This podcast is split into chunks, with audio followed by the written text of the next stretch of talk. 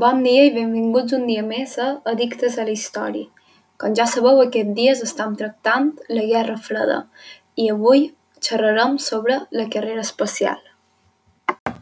Per qui no sap què és la carrera espacial, va ser una pugna entre els Estats Units i la Unió Soviètica per la conquesta de l'espai, que es va fer aproximadament entre el 1955 i 1975. Aquesta carrera va suposar una gran rivalitat per aconseguir explotar l'espai el més que es pogués. Van enviar molts satèl·lits artificials, van enviar humans a l'espai i humans a la Lluna. Però en què es deu tot això? Tot això va començar ja que la rivalitat dels Estats Units i la Unió Soviètica cada dia creixia més, fins que van arribar al punt de la carrera entre ells per aconseguir fets històrics i per raons ideològiques i per seguretat nacional, així com es justificaven, es va crear aquesta carrera espacial.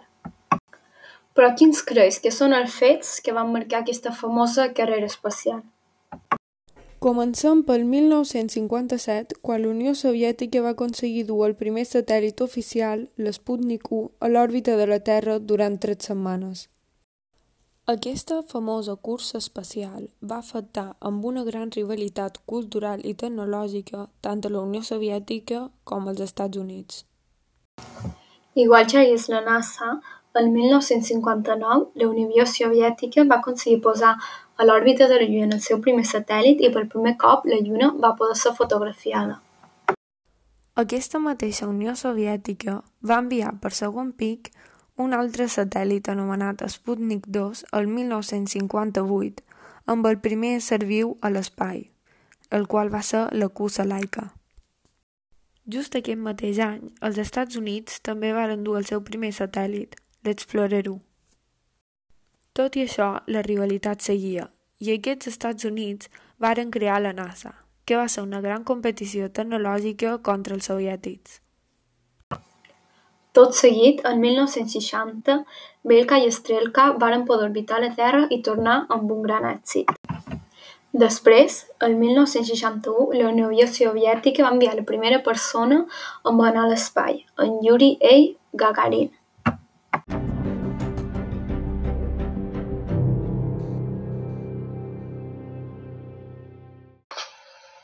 I fent una petita aturada, avui es troba amb nosaltres aquest gran home. Per favor, explica'ns, com et varen sentir quan varen saber que series el primer home en anar a l'espai?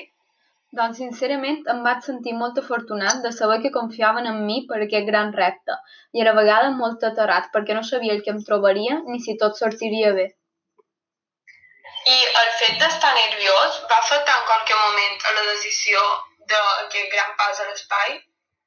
Sí que em va afectar molt, ja que prendre aquesta decisió va ser molt difícil. Per una part volia i em sentia molt afortunat, però per l'altra part veia que era molt arriscat. Així que vaig treballar molt, em vaig preparar molta consciència per poder donar el millor de jo i anar-me'n segur a fer aquest repte. I quan tot això eh, varen tornar a terra, després del viatge, va canviar molt la teva vida? Sí, ja que vaig passar a ser, diríem, un personatge històric havia realitzat el primer viatge a l'espai de l'ésser humà i a partir d'aquí res va ser igual. Vaig ser reconegut mundialment. Vaig tenir por de que algú volgués fer mal per tota aquesta rivalitat que havia, pel que havia fet, i em vaig sentir a la vegada molt orgullós, ja que vaig fer una cosa que va marcar la vida, va marcar la meva vida i la va canviar radicalment, i va marcar la història de tot l'espai. Finalment, et donem les gràcies per haver compartit tot això amb nosaltres. Tot seguit, seguirem amb els grans fets que van ocórrer just després del gran salt a l'espai d'en Gagarin, ja que aquest va ser el principi de tot el que va passar durant aquesta cursa espacial. Aquest mateix any, el president dels Estats Units, John Fitzgerald Kennedy, va posar l'objectiu nacional de que l'home arribés a la Lluna. Werner von Braun va ser el principal dissenyador espacial de l'Alemanya nazi, el qual, el 1961, va ajudar a la Força Aèria Americana a canvi de que no se'l jutgés de cap dels seus crims. Un any més tard, gràcies a que el comunisme donava l'oportunitat de que les dones fossin iguals que els homes, els soviètics van enviar la primera dona fora de la Terra. Aquesta va ser na Valentina Tereixkova. Finalment, el 1962, Estats Units aconsegueix enviar el seu primer home a l'espai, Nalon B. Shepard. Igual, la Unió Soviètica ja ho hagués fet va ser un gran avanç per ells. La Unió Soviètica, just després, el 1965, va aconseguir que el seu primer home pogués fer un passeig espacial. Aquest home és el famós Alexei Arkhipov Lenin I. Un altre esdeveniment curiós va ser que finalment, el 1967, l'opinió pública sobre la cursa va donar suport al projecte Apollo, el qual s'havia planejat per poder anar a la Lluna. I finalment, el 1969, el propòsit d'arribar a la Lluna d'en Kennedy es va complir. Neil Armstrong, M. Collins i Edwin E. Aldrin varen ser els tres primers homes en trepitjar la Lluna, amb el coet Apollo 2. Aquest gran i famós esdeveniment va ser conegut per tothom, per tot el món, i va ser el que va acabar amb la cursa espacial, amb aquesta competició entre els Estats Units i la Unió Soviètica. Tot i això, els Estats Units van voler seguir investigant el curiós tema de l'espai. Per això, van tornar cinc cops més a la Lluna. El darrer va ser el 1972. I ara que hem acabat d'anomenar tots els esdeveniments d'aquesta gran cursa espacial, anem a pensar quines van ser les conseqüències. Una d'aquestes varen ser grans avanços en el camp de tecnologia, comunicacions i cultura. Tot i aquests avanços, la quantitat de diners gastats només en aquests àmbits va ser molt gran. Un quants anys més tard d'acabar tota aquesta cursa, per la Unió Soviètica, el 1983, va començar a augmentar la capacitat nuclear i el pressupost militar. Tot i que ja hem xerrat d'un final d'aquesta carrera, la carrera s'ha anat seguint al llarg dels anys no només entre aquestes dues grans potències, sinó en la rivalitat de tots. Per exemple, el 1883 la primera dona americana va poder anar a l'espai i el 1968 Apollo 8 va aconseguir sortir de la gravetat terrestre, anar a la Lluna i tornar, que va ser una gran avantatge per Estats Units. Tot seguit, en 1971, Xina i Japó també van llançar els seus primers satèl·lits.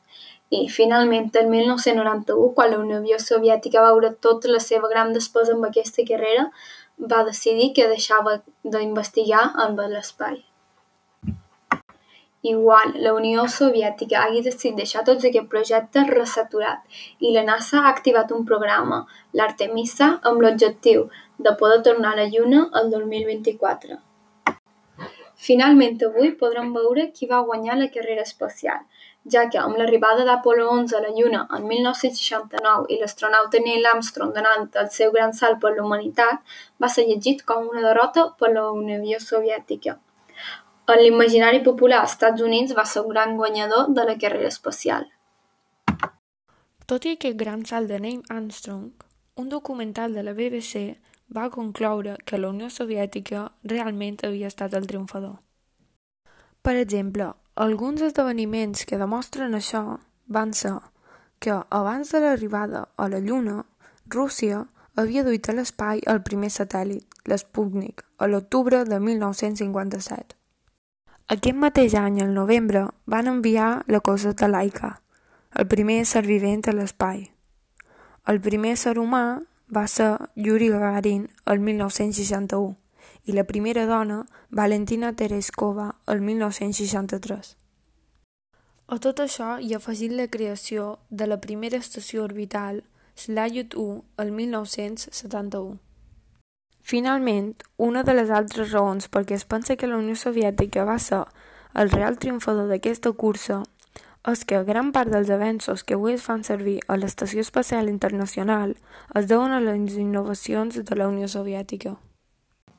Amb el que has dit tens tota la raó, ja que els primers grans avanços van ser produïts per la Unió Soviètica.